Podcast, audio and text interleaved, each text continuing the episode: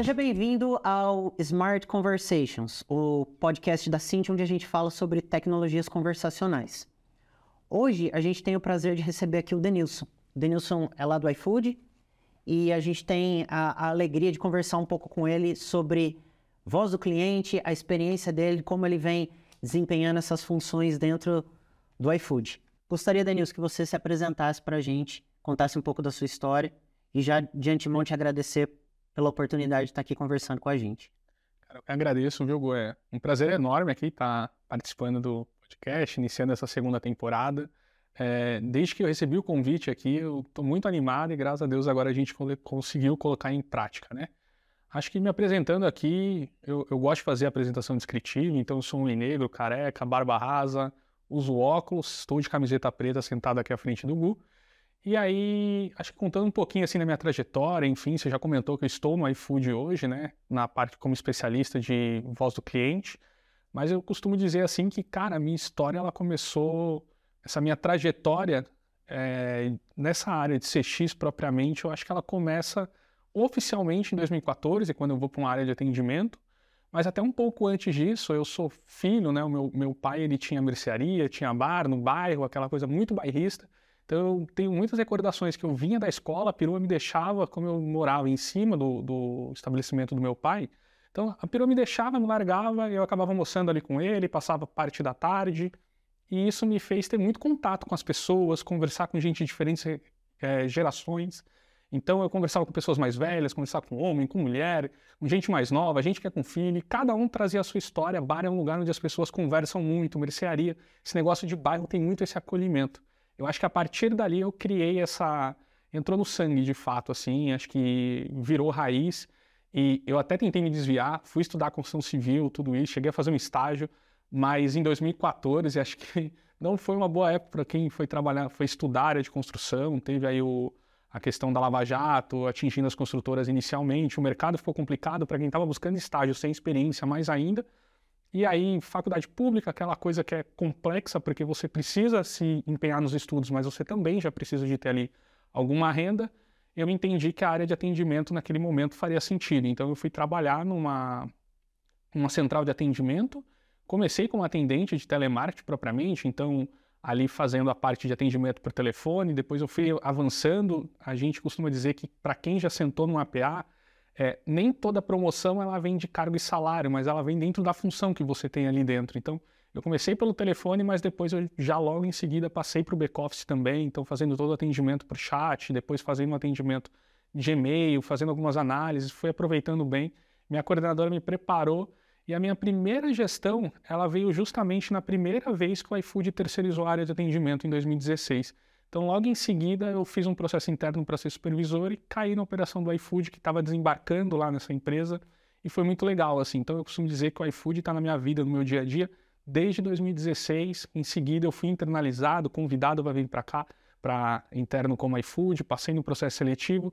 E assim, cara, eu já tive várias posições aqui dentro, o iFood muda muito, então todo ano provavelmente eu estou num lugar, estou trabalhando alguma coisa, mas sempre ali conectado ao cliente, sempre conectado à voz do cliente eu acho que a minha trajetória no final do dia é essa e eu estou muito feliz hoje de estar aqui podendo compartilhar um pouquinho do que eu convivi, do que eu convivo nesses últimos anos aí no meu dia a dia.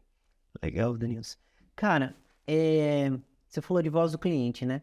O que, é voz do cliente para você? Mas assim, eu queria, eu queria a resposta, não, não a resposta literária, não, não essa, não a resposta que a gente vê no, no, no manual, no Google.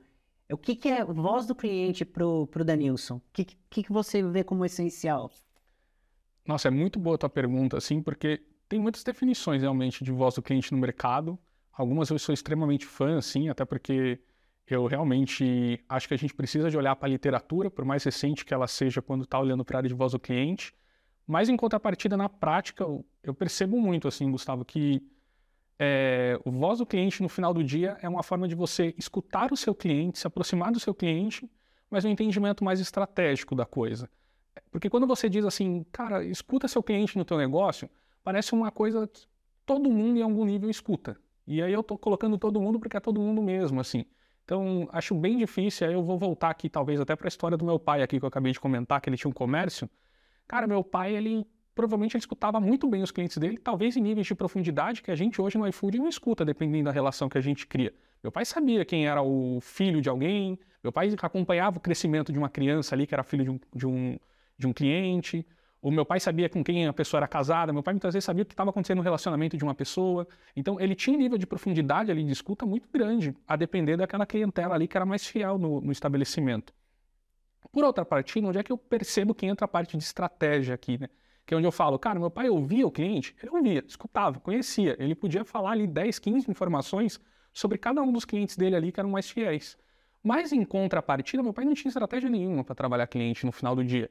E onde é que eu vou começar a contar isso para você? É, acho que uma coisa que eu posso me recordar aqui, assim, meu pai vendia salgadinho da Elma Chips, por exemplo, no bar. Cara, o stand é grande e salgadinho não é uma coisa que te dá uma boa margem de lucro no final do dia, porque é um produto barato, né? Uhum. Mas meu pai tinha aquilo no, no, bar lá e ficava aquele, aquele stand colado na parede, cheio de, de salgadinho e tudo mais. Chegou um dia que meu pai simplesmente decidiu não vender mais salgadinho. Falou, ah, não, isso aí ocupa muito espaço, etc., não dá muita grana, vou deixar de vender. Provavelmente nos dias e semanas seguintes, muitas pessoas entraram lá no estabelecimento do meu pai em busca do salgadinho e não encontrou, porque elas já tinham aquela rotina de fazer isso nos anos que se passaram. Então você imagina, eu mesmo saía da escola, cara, eu era acostumado a ir pro bar do meu pai comer o salgadinho. Se eu tinha essa rotina, outras pessoas também tinham. Sim. Eu tenho certeza que meu pai, na semana seguinte, repetiu por várias vezes para alguns clientes assim: ah, não estou mais trabalhando com salgadinho, olha, não tenho mais salgadinho, olha, etc. Mas meu pai nunca pegou e colocou no papel para falar assim: poxa, olha, quando eu deixei de vender salgadinho, o cliente ali que vinha aqui comprar salgadinho, ele também aproveitava e comprava um refrigerante. Olha, olha a receita que eu deixei, de, a receita que eu perdi aqui quando eu parei de vender esse salgadinho. Acho que o olhar estratégico para a coisa, e aqui, óbvio, eu estou dando um exemplo de churn que é muito simples, para um negócio pequeno, mas isso se aplica em, em, em escalas diferentes e com dimensões diferentes também. Mas o que eu costumo dizer de estratégia é que se eu perguntasse para o meu pai no final do dia, três meses depois, falasse, cara, valeu a pena deixar de vender salgadinho? Ah, valeu, porque aquilo dava 100 reais por semana. Talvez na cabeça dele tirei aquele trambolho, etc. e tudo mais. Mas no final do dia, será que foi aquilo mesmo que meu pai deixou de lucrar? Será que não teve outros clientes que deixaram de ir no bar do meu pai? Será que não teve outros clientes que deixaram de ir na mercearia do meu pai por conta disso? E aí, se você me permite, talvez eu até estenda um pouquinho na conversa, mas tem um case que eu adoro contar por aí, cara, que eu, eu moro em São Paulo desde o dia que eu nasci. Inclusive, minha família já foi embora para Santa Catarina porque é de lá e eu continuei aqui porque eu amo essa cidade. Mas mais do que eu amo a cidade, eu amo o bairro que eu nasci. Eu costumo falar, cara, eu sou super bairrista, assim. Como é que é morar numa cidade grande? Não sei. Eu sei como é morar em Pirituba, é o bairro que eu nasci, moro, resido eu me casei, comprei outra casa lá e eu tô vivendo em Pirituba e a gente, pô, se a gente tem um projeto, aquele sonho, ah, nossa, para onde a gente vai morar aqui? É Pirituba de novo. A gente muda de rua, muda de casa, mas muda de bairro. E minha esposa também conhece lá, então a gente tem essa paixão pelo, pela região.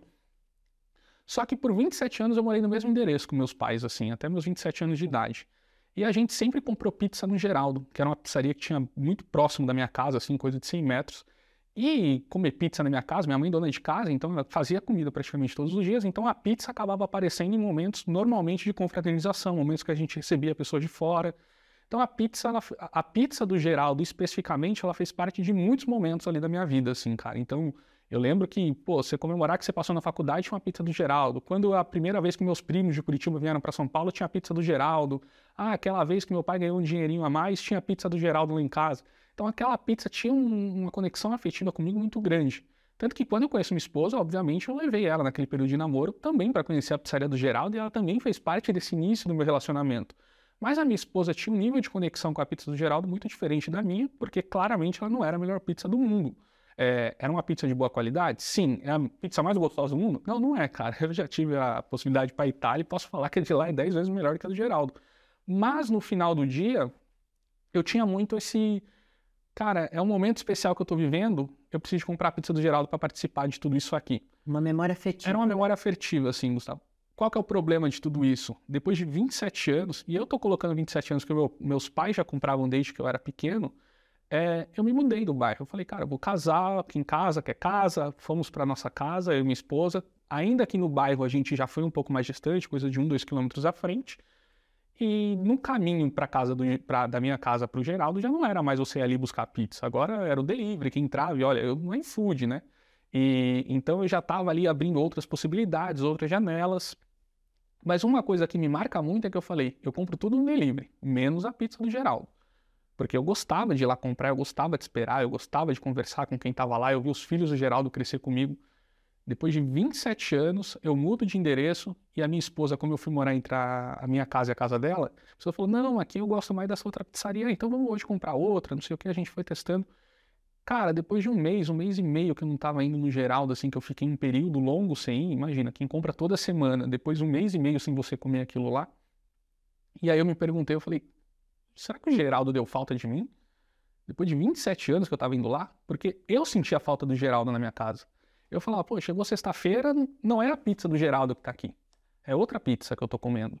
Mas o Geraldo lá, será que ele percebeu que eu saí de lá? Acho que não, cara. Eu tô aí há sete anos já com a minha esposa, seis anos morando longe de casa junto com ela, dessa, dessa meu primeiro endereço dos meus pais, e desde então eu nunca tive um contato com o Geraldo.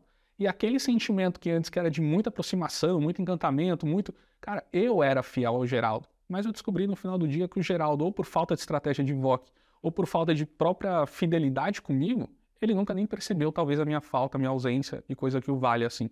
Então, para mim, quando eu falo, cara, trabalhar VOC, mas trabalhar VOC com estratégia, é você olhar para o teu cliente de alguma forma mais personalizada ali, se não individualmente, que minimamente você construa essas pessoas, para entender o teu cliente por trás e a partir disso você perceber essas mudanças de comportamento e como que você faz para trazer de volta. Geraldo vende por delivery? Vende. Poderia estar com o Geraldo até hoje? Poderia estar com o Geraldo até hoje. Compro do Geraldo? Não compro mais. Isso é interessante porque daí a gente começa a, a raciocinar um pouco sobre como é, como é, é, é, necessário uma pesquisa, como é, como é necessário a gente ir, se aprofundar em quem, em quem consome da gente. E é, e é isso que eu queria que, que eu queria que você falasse um pouco assim. Como, como que você vê, qual que é a boa prática de uma, de uma pesquisa que dê sucesso para fazer VOC? O que, que, que você entende por, por uma pesquisa bem sucedida para VOC? Eu acho que o primeiro ponto aqui, quando a gente fala em pesquisa em VOC, é saber se eu preciso perguntar realmente para o cliente, assim, porque eu acho que quando você coloca a questão de pesquisa no final do dia, parece que eu estou falando assim, cara, para eu fazer uma pesquisa eu tenho que ir lá ligar para o Gustavo e falar, pô, Gustavo, o que, que você acha sobre isso? Me conta mais sobre essa informação e tudo mais. Mas é sempre direcionado a eu cutucar o Gustavo para o Gustavo devolver para mim alguma coisa que eu quero saber. Eu acho que esse deveria ser o último recurso, assim, no final do dia. Eu acho que conversar com o Gustavo tá lá no final da ponta da escuta de VOC. Então, acho que mais do que um projeto, de, um programa de pesquisa, ele é um programa de escuta. A gente precisa de ouvir o cliente. A única forma de ouvir o cliente é cutucando ele, perguntando para ele, é, é, tirando a informação dele?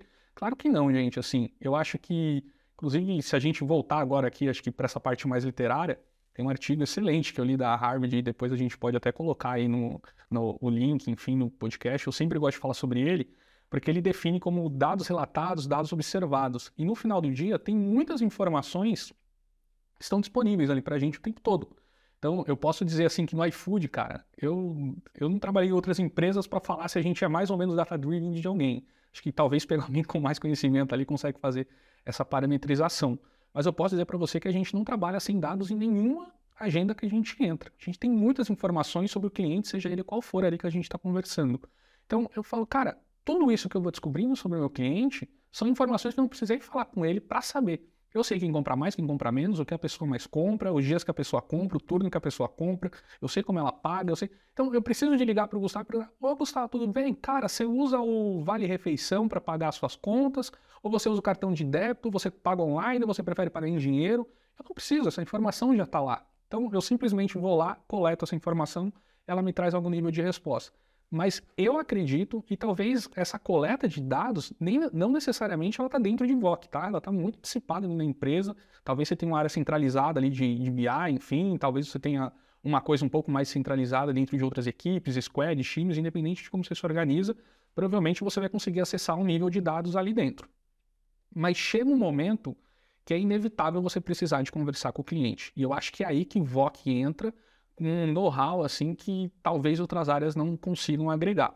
Dentro do iFood, por exemplo, a gente tem a área de UX Research, que é, ela faz pesquisas fenomenais, muito voltadas para produto, mas elas são, é, eu costumo dizer que são pesquisas de mais longo prazo, assim. Então é uma pesquisa muito bem elaborada, muito bem detalhada, adotando metodologias de mercado e tudo mais, mas elas são pesquisas longas. Quando você precisa andar rápido com algumas coisas, não necessariamente esse modelo de pesquisa atende a gente. O mesmo serve para pesquisas de IME, que a gente tem lá, por exemplo, a de, de insights, marketing de inteligência e tudo mais, que elas acabam trazendo muitas pesquisas de mercado, então contando os consumidores, fazendo comparativos, benchmarks, etc. Mas ao final do dia, ela não dá essa velocidade muitas vezes que a gente precisa. Então, elas são pesquisas que eu costumo dizer que elas são muito estratégicas, elas dão um olhar assim, é, elas ajudam a gente a aprofundar um pouco o olhar para alguns temas ou a construir um produto melhor, mas para andar rápido em coisas do dia a dia, eu acho que elas a gente sentiu falta de ter um espaço aqui que foi onde o VOC preencheu. Então, falando da nossa própria experiência, a gente desenvolveu um modelo de pesquisa de Quick Survey, por exemplo, dentro de casa, que é um modelo que é um pouco mais rápido, a gente entra, a gente consegue coletar de uma forma mais, é, é mais ágil e trazer esse feedback para dentro dos times para a gente conseguir evoluir assim, o, o que, que a gente está olhando naquele momento de uma forma mais esperta, sabe? Legal. Então, para você, NPS é, é, é, um, é, um, é uma consequência. A personificação, de, a, a segmentação desse, desse perfil de cliente é, é, é, é mais importante, é o prévio para você? Eu acho que a coisa combina, assim, no final do dia. Acho que não tem muito essa ordem. Você precisa, talvez, de começar uma estratégia de VOC, e não necessariamente seja esse caminho, mas eu acredito muito na jornada. Você tem que desenhar a jornada ali, você tem que entender o que está acontecendo dentro de cada situação, pelo teu ponto de vista como empresa, porque muitas vezes você imagina o que o cliente está fazendo, mas você não tem essa certeza do que se ele realmente está cumprindo aquela etapa da mesma forma que você está imaginando que é. Você tem várias hipóteses quando você se coloca na persona que você não tem esse contato. Mas ao final do dia, você, eu costumo falar, cara, a gente faz a V0 ali da jornada, e depois, quando você entra com o modelo de pesquisa de escuta propriamente aquele que você pergunta para o cliente, aí eu acho que você vai complementando essa jornada e vai entendendo um pouco melhor ali as situações. Eu sempre falo, cara, a gente está aprofundando cada vez mais ali as informações. E aí o NPS, eu acho que ele é o queridinho aqui da, da área de CX, propriamente, acho que das empresas hoje em dia, então é inevitável você não trabalhar com ele ou você colocar ele em prática. Eu costumo me posicionar como especialista de NPS porque eu faço isso já há algum tempo. Converso com muitas empresas sobre NPS, tem vários colegas aí, provavelmente as pessoas que mais falam de NPS no país, eu tenho um contato muito próximo também.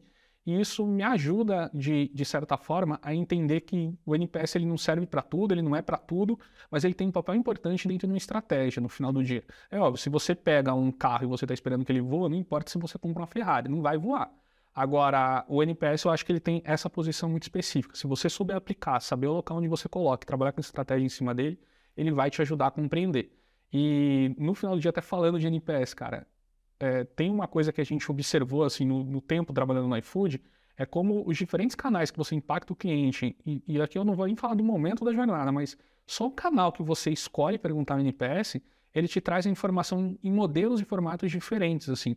Eu lembro que a gente já trabalhou NPS por e-mail, por exemplo, e você tinha uma taxa de resposta muito pequena, mas aquela pergunta aberta que você faz, ela costumava vir de uma forma é muito mais acho que mais profunda. Então parece que muitos clientes eles paravam por mais tempo, é, é, como eu costumava dizer assim, é, o cliente ele para, parece que ele fala, eu vou tirar um qualitativo era melhor. Qualitativo era melhor, assim, a base vinha com mais qualidade, mas era muito pequeno.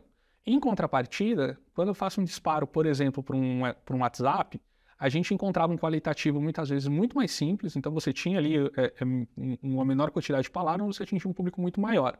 Onde eu acho que você começa a equilibrar as coisas é quando entra inteligência dentro desse WhatsApp. Então, é, até conversando com vocês que são nossos fornecedores lá, você começa a perceber que você traz uma empresa, um parceiro que consegue trabalhar o WhatsApp, tem esse know-how, esse conhecimento, a gente vai desenvolvendo essa ferramenta e aí no final do dia eu falo, poxa, agora eu, eu uma base legal, mas eu também, sem fugir da metodologia, consigo capturar as informações assim de uma forma um pouco mais profundas. Mas no final do dia, para algumas situações, não tem jeito, a gente precisa de entrar numa pesquisa ali de aprofundamento, e aí eu acho que onde o modelo Quick Service se encaixa muito bem. Muito legal. É, você falando sobre isso me vem, me, me vem na cabeça exatamente essa conexão, né? É, voz do cliente é, é, como, é como a gente conversa com o cliente. Para você, quais são os melhores canais? Você, você falou aqui um pouco sobre e-mail, sobre essa questão de, de, do qualitativo, a gente citou um pouco o, o WhatsApp, mas no desenho de uma jornada, para conversar com o cliente, para captar essas informações, quando realmente você precisa escutá-lo, que, que quais são hoje uh, os principais canais? O que, que você enxerga como o, hoje o, a, sua, a sua guia? A, a, melhor boa prática está onde? Eu acho que vai depender de onde teu produto está também e, e principalmente de onde o seu cliente está, né? Eu acho que não tem uma resposta que vai atender ao varejo, ao digital, ao, sei lá, uma companhia aérea ao mesmo tempo que atende a funerária, assim. Eu acho que vai passar por diferentes momentos, canais, espaços e no final do dia desenhar a jornada vai ser primordial. Mas eu acho que tem canais que são mais usuais para a gente fazer essa coleta. Particularmente para o nosso produto, ou a gente coloca em app, porque o, a gente tem ferramentas próprias, então, por exemplo, um, um usuário nosso ele precisa baixar o aplicativo do iFood para fazer o pedido. Uhum. Invariavelmente, eu tenho acesso a ele através do meu aplicativo. Então, por exemplo, disparar uma pesquisa de NPS dentro desse app é algo que me ajuda. Qual que é o problema, por exemplo? E aí é onde eu falo que você precisa de explorar essa multicanalidade, dependendo do que você está também buscando ali. E aqui eu vou fugir até um pouco do NPS, mas falar de uma forma mais ampla de pesquisa. É, imagina que eu estou querendo coletar uma pesquisa com um cliente meu, ou fazer alguma pergunta para ele atingir ele, de um cliente que eu já achei que, que tinha uma frequência de compra XPTO, sei lá, duas vezes por semana, e nos últimos quatro semanas não comprou mais de mim. Provavelmente ele não está mais usando o meu app. Ou talvez eu tenha até recursos dentro de data, enfim, dentro do time de tecnologia, de identificar que aquele app foi desinstalado do aparelho e aquela conta não está mais em uso.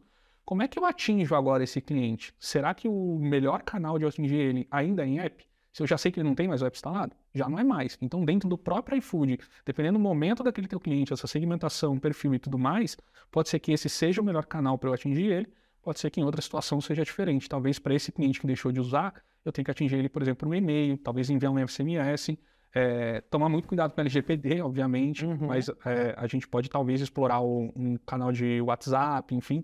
Acho que aí você tem diferentes momentos ali para abordar o teu cliente. Entendi, legal. Cara, e para você, o que, que, que é o geral o, o, o valor, o resultado final disso tudo? O que, que, que, que é primordial para você, assim, quando, quando eu estou fazendo um, um, um, quick survey, quando eu estou aplicando um NPS, quando eu estou idealizando essa, essa, essa conversa, esse, esse voto, qual que é o, o, o fator de sucesso para você? Como você gera esse, esse, esse resultado final, esse valor? Me conta um pouco sobre isso. O que, que para você é assim, isso aqui eu não negocio? É muito legal quando você coloca assim para você, porque se eu me colocar como profissional ali do iFood ou como profissional de mercado, obviamente, e aí conversando talvez num nível mais executivo e gerencial, você está olhando para o indicador. Então, o que você, onde você vai enxergar o resultado é o crescimento ou não de um determinado número que você está acompanhando. Mas quando você pergunta para mim, cara, eu acho que o indicador assim me vale quase nada no final do dia. E falando isso aqui com muita maturidade para quem está do outro lado assim, é... eu gosto de realmente perceber essa mudança dos clientes e eles vão contar para a gente através do que eu estou monitorando. Então, menos me vale a primeira pergunta do NPS que é a nota e mais me vale o que eles estão contando no quali. Isso para mim, por exemplo, tá? E trazendo o NPS aqui para a pauta. E no final do dia a gente acaba colocando no iFood como missão da área de VOC potencializar a voz dos clientes dentro da companhia. Então, isso acaba se tornando inegociável. Eu tenho que entrar numa agenda e eu tenho que colocar o cliente na mesa, sentado, por mais que ele não esteja ali presencial. E tem formas diferentes de você conseguir fazer isso, seja através de você trazendo, por exemplo, uma análise qualitativa é, do que você extrai ali do NPS, ou seja, propriamente você convidando um cliente para participar, seja a gente fazendo um iFood Day, onde eu levo vários clientes no escritório e trago gente em várias áreas para a gente ter um dia de conexão e trocas, seja de fazer uma visita em loco. A gente tem um programa lá, por exemplo, que é o H1 on Dog Food, onde a gente visita estabelecimento, a gente tem um dia passando como entregador, que todos também são clientes dentro desse nosso ecossistema. Então, no final do dia, tem formas diferentes de você se aproximar e de você cada vez mais tentar estar muito junto ali do teu cliente, assim.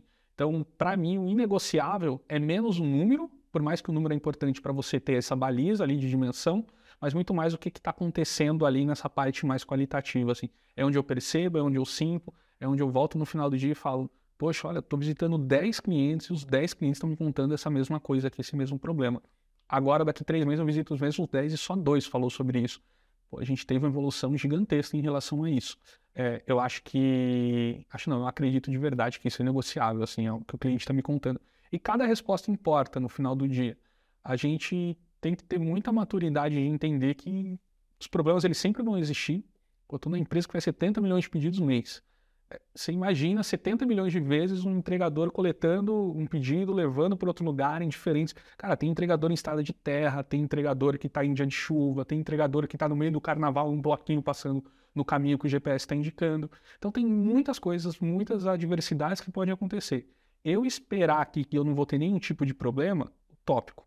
mas eu preciso de alguma forma conseguir enxergar que eu, é, quais são os principais problemas que estão acontecendo ali e o que, que eu posso fazer ou para resolverem por completo, porque alguns problemas sim, eu consigo minimizar isso a zero, ou minimamente eu consigo ali reduzir aquele, aquele acontecimento. Então, como é que eu me preparo melhor para o carnaval? Se eu já sei que vai existir os bloquinhos. E no final do dia, eu acho que o trabalho de VOC está muito conectado a entender também um pouco dessas, dessas questões ali, a gente conseguir trabalhar junto para fazer essas movimentações. Muito bom, muito legal. É, Denilson, eu, eu fico, eu, eu fico, eu, eu te ouvindo, eu, me vem, me vem muito claro na cabeça o quão, o quão importante é a gente saber como a gente conversa com o cliente, né? E aqui, aqui na Cint, a gente hoje tem a, a possibilidade de trazer as melhores soluções conversacionais do mercado. E, e eu fico muito, muito feliz de, de poder é, ter você aqui como, como nosso convidado e, e saber que a gente está por trás né, desses, de toda, de toda essa, essa trajetória de conversa com o cliente através dos disparos de, de pesquisa de NPS via WhatsApp ou até mesmo no SMS lá dentro do iFood. E eu te agradeço muito assim pela, pela oportunidade. Queria, queria muito poder ter muito mais tempo com você para a gente conversar. Até é, fica aqui um, um, já um, um, convite para uma próxima para que a gente evolua. Eu acho que esse tema é muito importante. É, a gente precisa se aprofundar cada vez mais em como ouvir e ouvir melhor o nosso cliente, tá? Onde o nosso cliente está. Acho que esse é o segredo. Então, assim, muito obrigado pela, pela, por esse tempo, por essa, por essa, por compartilhar esse conhecimento com a gente. E, e é isso. É, obrigado. Acho que não tem como ser diferente de falar que a gente é, gosta muito do serviço da Cint, não à toa a parceria existe há muito tempo e estaria aqui falando com você se não gostasse. Provavelmente se a gente não curtisse o teu produto, não estaria aqui. Então acho que no final do dia é, é deixar recomendação para conhecer vocês, para usarem vocês, para buscar a gente também ali como referência, benchmark, super aberto. E se você me permitir deixar aqui uma mensagem final, assim, claro. siga no LinkedIn, estou postando muito conteúdo por lá, então estou sempre trocando informações, trocando ideias, super acessível também. Então, para quem quiser ali ter uma troca, quiser falar mais, se é verdade mesmo essa troca que a Cintia anda fazendo com vocês, procura lá que com certeza eu vou contar, vou dar mais exemplos e a gente vai ter mais tempo para essa conversa. Obrigado, viu? Eu que agradeço. Gente, muito obrigado pela audiência de todos e a gente se vê no próximo capítulo.